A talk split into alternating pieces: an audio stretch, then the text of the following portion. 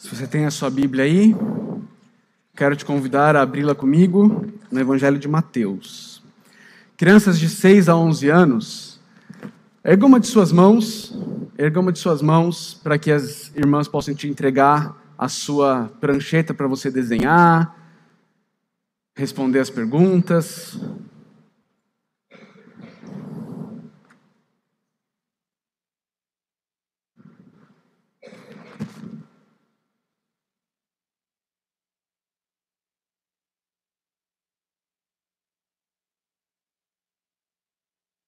Estamos estudando o Sermão do Monte e hoje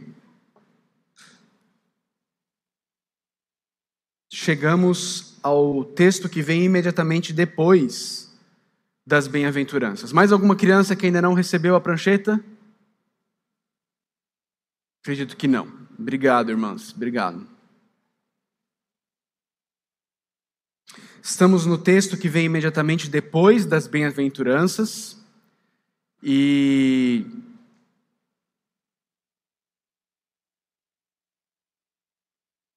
quero ler o texto com os irmãos, Mateus capítulo 5, versos 13 a 16. Mateus, Evangelho de Mateus, capítulo de número 5, versos 13 a 16. Biel, pedi para você, Biel, pedi para você acender essas luzes aí do fundo, ó, tem vários irmãos que vão precisar delas para Aí. Obrigado, viu? Os irmãos encontraram Mateus 5, versos 13 a 16. Ouça com fé a leitura da palavra de Deus. Vocês são o sal da terra, mas se o sal perder o seu sabor, como restaurá-lo? Não servirá para nada, exceto para ser jogado fora e pisado pelos homens.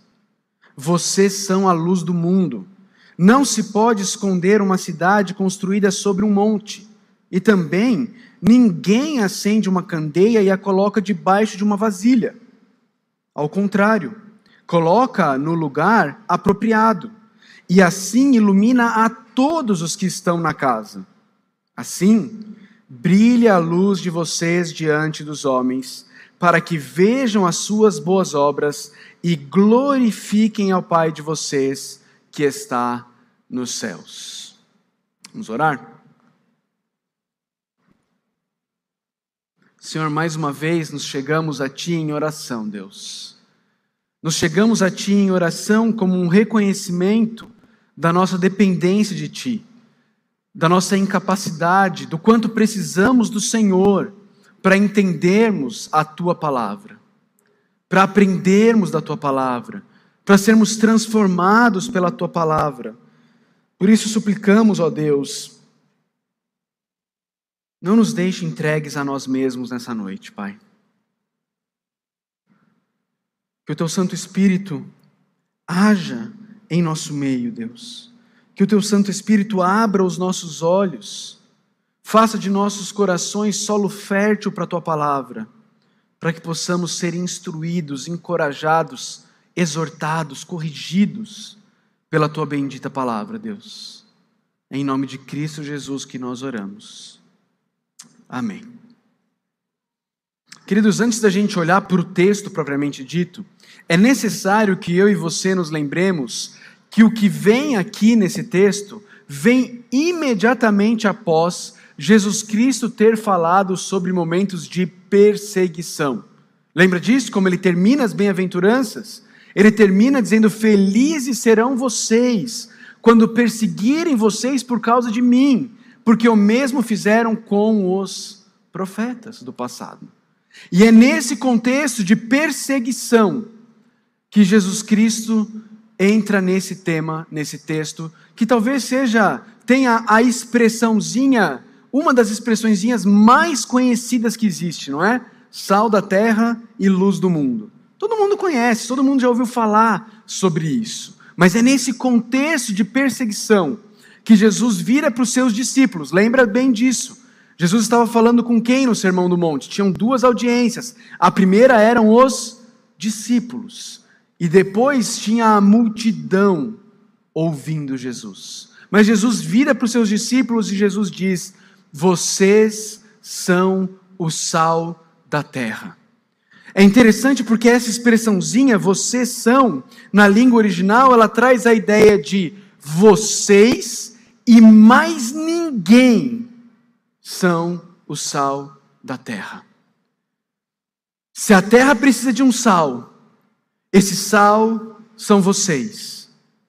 E se não forem vocês, agindo como sal na terra, Jesus está dizendo, ela não terá quem a salgue, ela não terá quem seja sal na terra. Primeira coisa que eu e você precisamos entender: nós, igreja do Senhor Jesus Cristo, nós estamos numa posição única em relação ao mundo. Jesus está dizendo: vocês, igreja, vocês que são os bem-aventurados, os pobres em espírito, os que choram, os humildes, os que têm fome e sede de justiça, os pacificadores, vocês, os que são perseguidos por minha causa, vocês são o sal da terra. Outra coisa importante para a gente perceber, ele diz: vocês são, ele não diz vocês devem ser o sal da terra. Não é uma ordem que Jesus está dando. Jesus não está dando para nós um mandamento, sejam o sal da terra. Jesus está dizendo: se você é um dos bem-aventurados, se você é um pobre em espírito, alguém que chora diante dos pecados, que tem fome e sede de justiça, um pacificador, você é sal da terra. Isso é quem você é. Isso é quem você é. É um indicativo, não é um imperativo. Jesus não está dando uma ordem para que eu e você nos esforcemos para nos tornarmos sal da terra. Jesus não está dando uma ordem para que eu e você possamos ter os cinco passos para nos tornarmos sal da terra. Jesus está dizendo: se você é um bem-aventurado, se você é um seguidor de Jesus Cristo, se você verdadeiramente nasceu de novo, você é sal da terra. E aí eu e você precisamos entender o que é que Jesus Cristo quer dizer com essa expressãozinha sal da terra.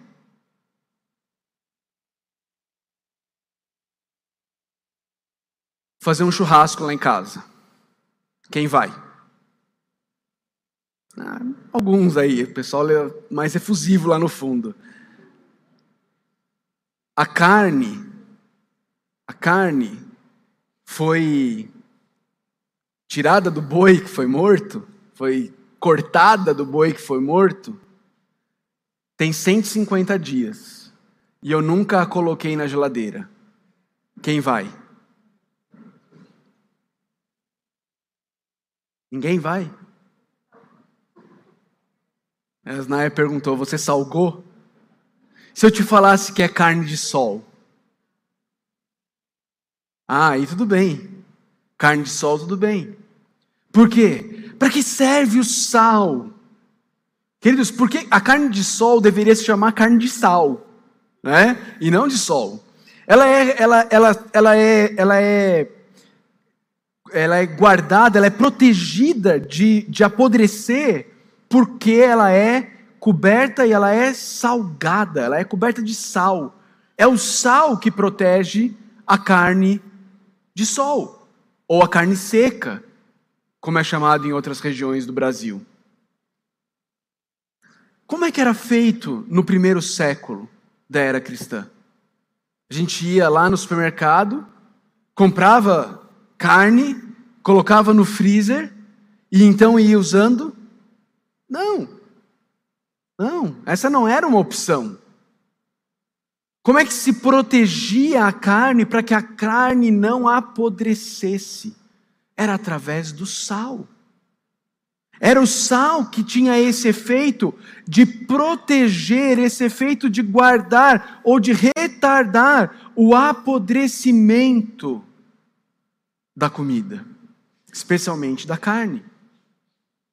O sal tinha essa, essa função. O sal também tinha uma função higiênica. Veja como lá em Ezequiel 16, 4, o profeta diz o seguinte: Seu nascimento foi assim, no dia em que você nasceu, o seu cordão umbilical não foi cortado, você não foi lavada com água para que ficasse limpa e não foi esfregado, esfregada com sal, nem enrolada em panos. Por que, que era esfregado com sal? Isso era parte da higiene do povo naquela época. Esfregava-se o bebê com sal, porque o sal era higienizador naquela época. É disso aqui que o Senhor Jesus Cristo está falando quando ele está dizendo: vocês são o sal da terra. Ele está dizendo, queridos, a igreja, e apenas a igreja, é quem pode retardar o apodrecimento deste mundo. A igreja e somente a igreja é quem pode retardar o processo desse mundo se tornar podre, nojento. Pastor, como isso acontece? Isso acontece à medida que eu e você, indivíduos bem-aventurados que nasceram de novo, que são sal da terra, estão espalhados pelo mundo, espalhados pela terra, salgando a terra e fazendo com que a terra não apodreça tão rápido quanto ela apodreceria se não fosse a igreja no meio dela. Como que isso acontece? Isso acontece quando você está lá no seu trabalho e tem alguns colegas de trabalho falando coisas terríveis, talvez sobre uma colega de trabalho, falando coisas nojentas sobre ela. Mas aí você, o sal da terra, chega. E aí então a conversa acaba. Por quê? Porque o sal da terra chegou. Isso acontece quando os seus colegas de trabalho, eles estão acostumados a fazer a coisa de qualquer jeito. Eles estão acostumados a fazer a coisa mal feita. Eles estão acostumados, como dizem na expressão por aí, a fazer as coisas nas coxas. Não é? Mal feito, de qualquer jeito. Mas aí começa a trabalhar na empresa o sal da terra. E o sal da terra, ele tenta fazer as coisas da melhor maneira possível. E as pessoas começam a olhar o sal da terra e começam a pensar: eu preciso mudar a maneira como eu trabalho. Eu preciso mudar a maneira como eu trabalho.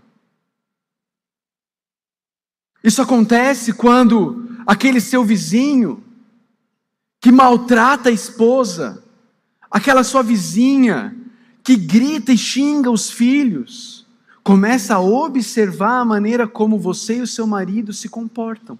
Começa a observar a maneira como vocês criam os seus filhos. E aquilo começa a levantar perguntas na cabeça daquelas pessoas. Por que que eles agem desse jeito?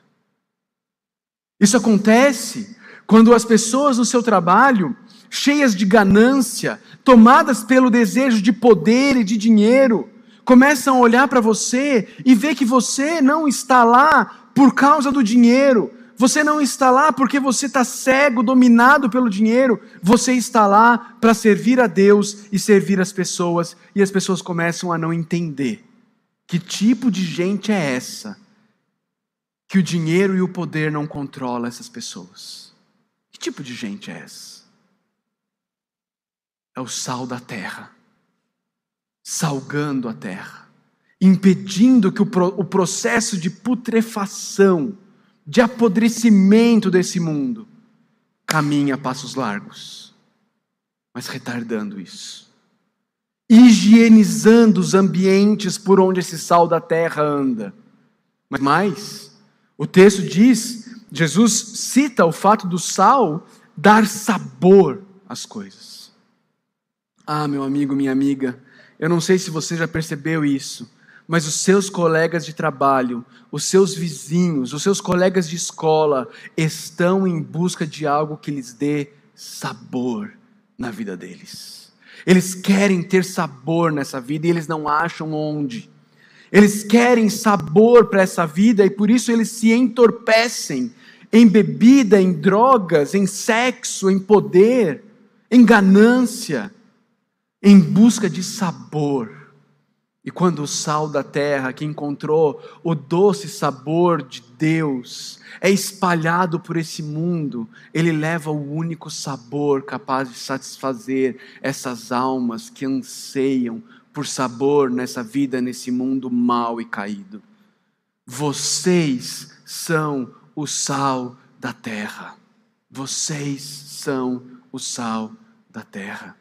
Queridos, veja, se você pega uma, um pedaço de carne e você vai salgar, veja qual que é a proporção, a quantidade de sal que é necessário para.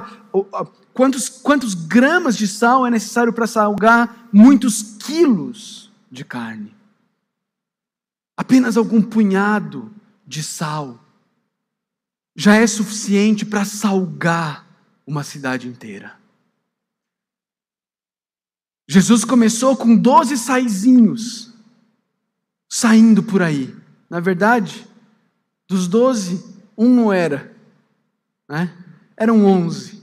Depois veio o outro que substituiu. E eles espalharam. E, e como espalharam? e que bem fizeram à sociedade, e que bem fizeram ao mundo. Muitos historiadores olham para a história e dizem: a Inglaterra só não viveu as revoluções sangrentas que a França viveu, e você, estudante, preste atenção, porque você vai aprender sobre a Revolução Francesa. A Inglaterra só não viveu aquelas revoluções sangrentas que a França viveu, porque houve reavivamento na Inglaterra com as pregações de John Wesley, com as pregações de George Whitfield. A Inglaterra explodiu num reavivamento e foi isso que impediu da Inglaterra ter o mesmo tipo de revolução sangrenta que a França, que não viveu avivamento nenhum, viveu naquela época. Queridos, pensa nos puritanos ingleses, pensa nos avivamentos dos Estados Unidos, pensa em como a Europa e os Estados Unidos foram beneficiados com o sal da terra que ali, que ali existia.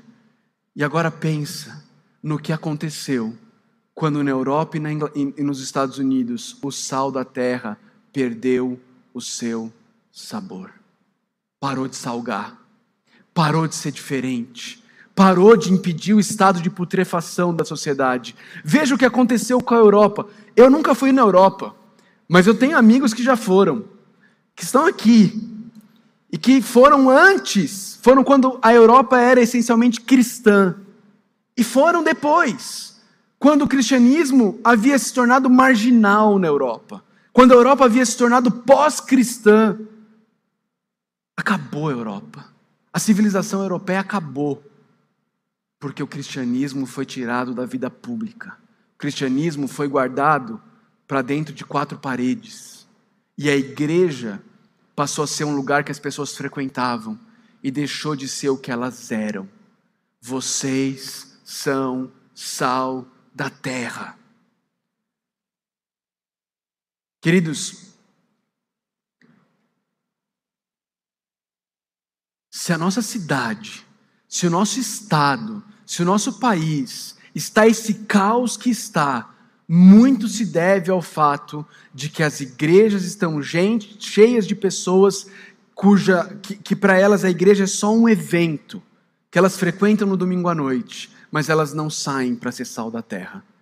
Lá fora é igualzinho os incrédulos que, que convivem com eles. Os valores que reinam são os mesmos. A imoralidade no coração é a mesma. A ganância é a mesma. A sede pelo poder, a sede pelo benefício pessoal é o mesmo. É uma igreja falsa.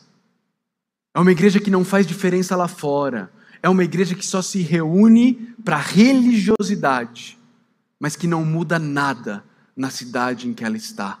Isso é uma igreja falsa. Meus irmãos, se você está em Cristo, se você nasceu de novo, você é sal da terra. Você é, isso é quem você é.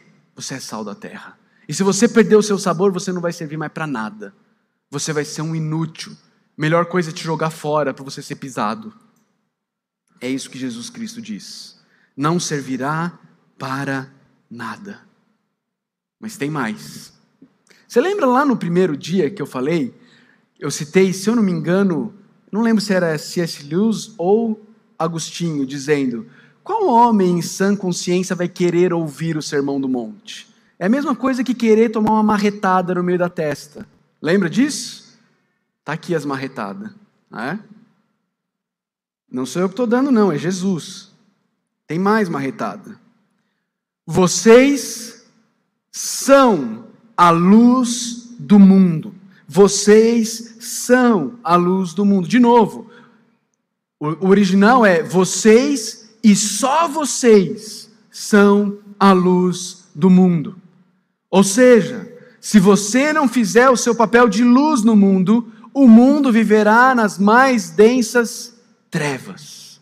E quanto mais a igreja estiver retraída, guardada, presa dentro das quatro paredes, mais o mundo viverá em profunda escuridão. O Senhor Jesus Cristo, em João 8,12, ele disse: Eu sou a luz do mundo. Ora, ele é a luz do mundo, mas ele disse: Vocês são a luz do mundo. Sabe por quê, queridos? Sabe por quê? Porque todo mundo que nasceu de novo, todo mundo que é verdadeiramente um bem-aventurado, é uma lua do sol que é Jesus.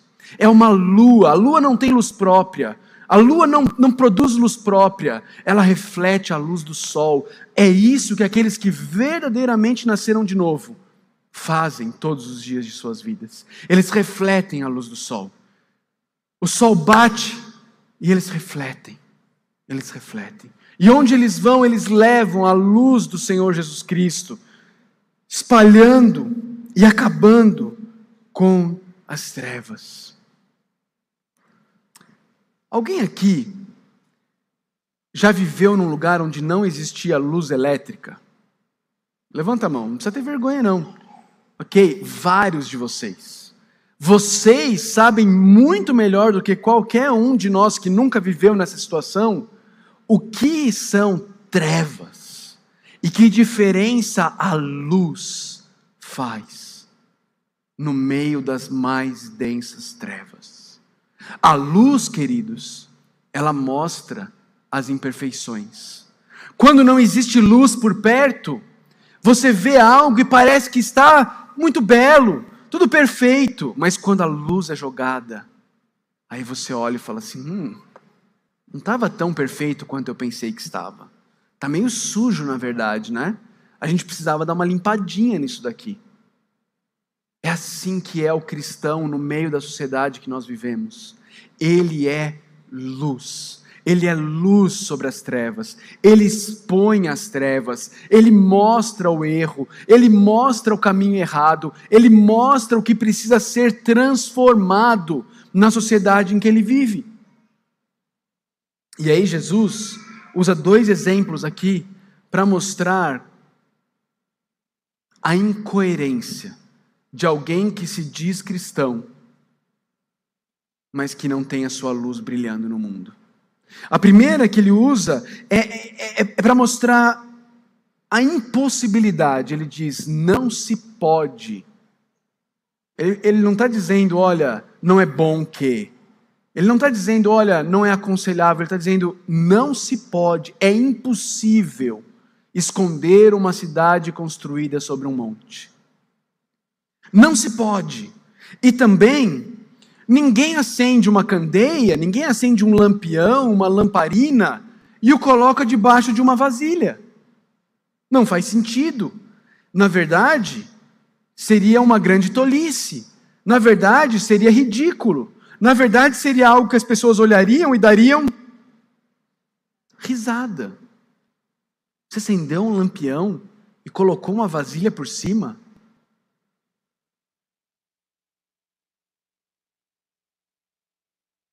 Ao contrário, pega, essa, é, pega esse lampião, pega essa candeia e coloca no lugar apropriado que ilumina a todos os que estão na casa. Coloca num lugar alto. Lá onde eu moro, virou, mexeu, acaba a energia também. Né? Virou, mexeu. E aí a gente tem essas. Tipo aquilo ali, ó, não sei se todo mundo consegue ver, aquelas luzinhas de emergência, né? Tem um ali também que fica o tempo inteiro na tomada lá em casa. E o que, que a gente faz quando acaba a energia? A gente pega essas, essa coisinha aí e coloca num lugar alto, onde todos podem ver, para iluminar todos os que estão ali naquele ambiente. Jesus está dizendo, queridos, vocês são a luz do mundo. É impossível, é impossível esconder uma cidade colocada em cima do monte. É impossível. E ninguém faz pegar uma candeia, uma lamparina e cobrir ela com uma, com uma, uma vasilha. Ninguém faz. Mas a coloca no lugar apropriado. Vocês são a luz do mundo. Como você está brilhando essa luz, a luz do Senhor Jesus Cristo, nos lugares onde Ele te colocou. Lá no seu trabalho, lá nos ambientes que você frequenta. Como é que você está brilhando essa luz? Ah, pastor, mas é que lá onde eu trabalho as trevas são terríveis. Glória a Deus, irmão. É lá que Jesus te quer, porque quanto mais terríveis as trevas, mais a luz dele vai brilhar através da sua vida. Está brilhando? Está brilhando no seu trabalho? Está brilhando na sua escola? Está brilhando na sua vizinhança? O caráter de Cristo está brilhando em você. Ele termina dizendo assim: brilhe a luz de vocês diante dos homens. Brilhe a luz de vocês diante dos homens. Para quê? Para que vejam as suas boas obras e glorifiquem ao Pai de vocês que está nos céus. Veja, cristão, igreja, luz do mundo, sal da terra, você está lá para que as pessoas vejam as suas boas obras mas não para que elas glorifiquem você. Não para que elas falem, caramba, hein? Olha o Ricardo, hein? Olha o Pedro, hein? Olha o João, hein? Olha a Pamela, hein? Não. Para que elas olhem as suas boas obras e elas glorifiquem ao Pai de vocês, que está nos céus. Como é que isso acontece?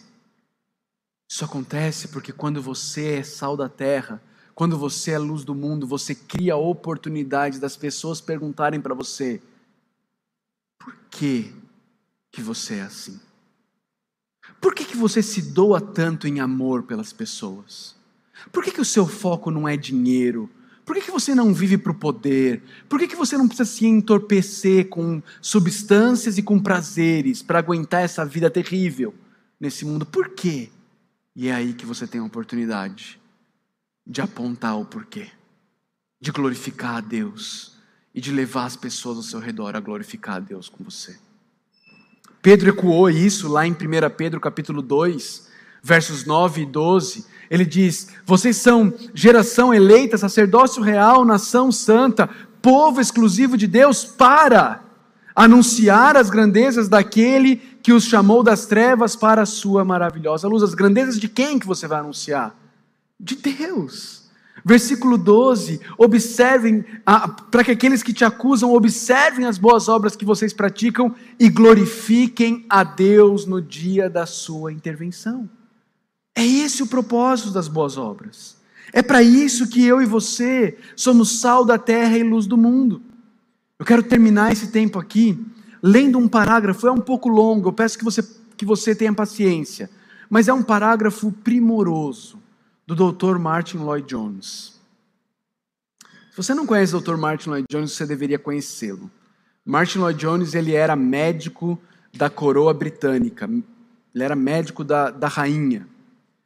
Mas ele se sentiu chamado por Deus para ir ser pastor de uma igrejinha no interior da Inglaterra. Largou tudo e foi ser pastor nessa igrejinha.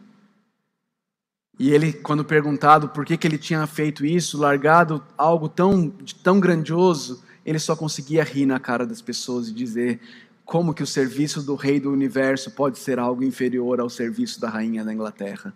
Não é? Mas Lloyd Jones diz o seguinte: crente, falando com você? Crente, você e eu estamos vivendo entre homens e mulheres que se acham no estado das mais grosseiras trevas. Jamais encontraram qualquer luz neste mundo, exceto de vocês e de mim, bem como do Evangelho ao qual cremos e o qual ensinamos.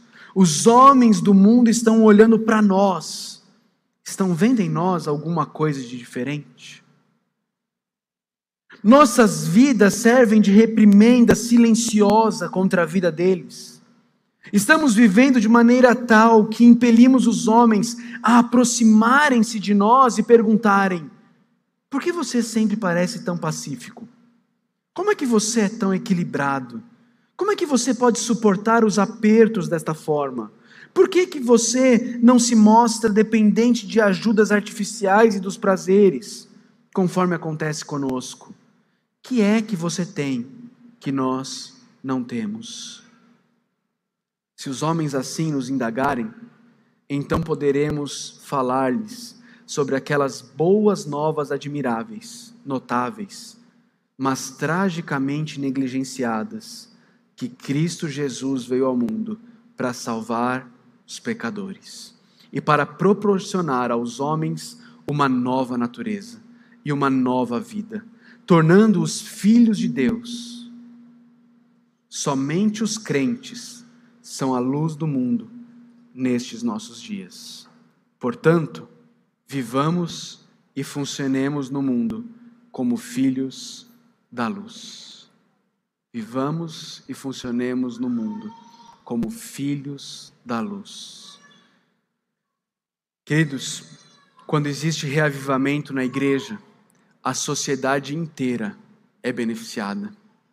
Quando a igreja é reavivada, isso transborda na sociedade, porque reavivamento não é dar grito na igreja. Reavivamento não é fechar os olhos e levantar a mão. Reavivamento é perdoar as pessoas quando elas te ofendem. Reavivamento é amar aquela pessoa difícil de ser amada. Reavivamento é quando você peca contra alguém, você se humilha e você pede perdão. Reavivamento é não ter mais não ser mais preso pelo poder, pelo prazer e pelas posses. Isso é reavivamento. Reavivamento é viver para a glória de Deus lá fora e não apenas cantar louvores para Deus aqui dentro. Isso é reavivamento. E quando isso acontece, a sociedade muda. A sociedade é, bem, é, ela é beneficiada. As pessoas lá fora passam a viver um pouquinho mais parecidas com Cristo. E muitas, muitas se convertem quando elas olham a vida da igreja reavivada e elas perguntam: por que isso?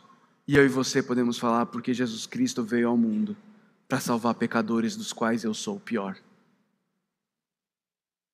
Queridos, alguém que se diz cristão, mas não é sal e luz na parte do mundo em que Deus o colocou, o texto nos ensina que é inútil, é ridículo e, na verdade, é impossível.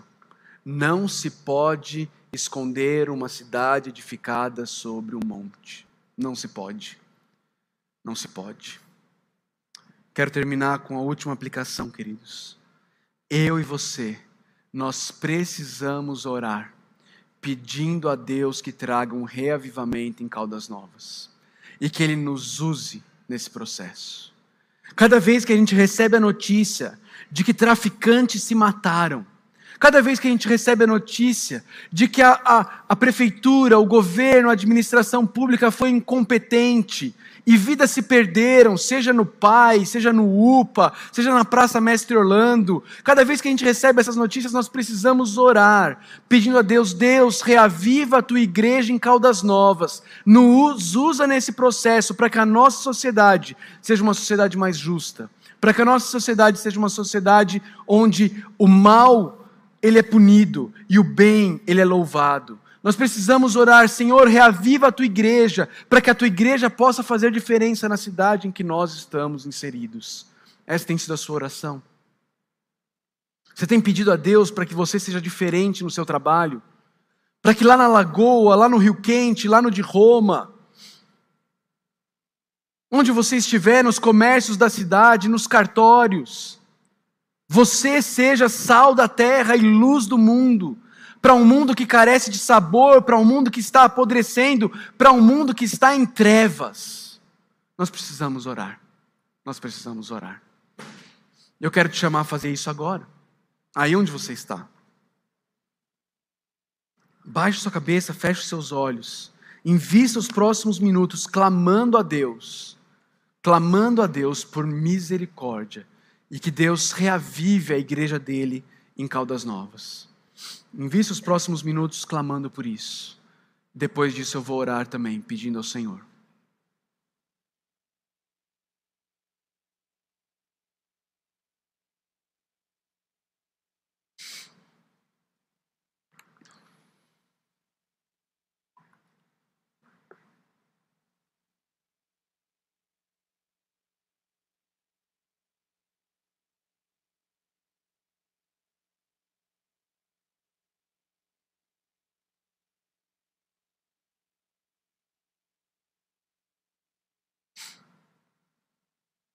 Confesse a Deus as suas trevas.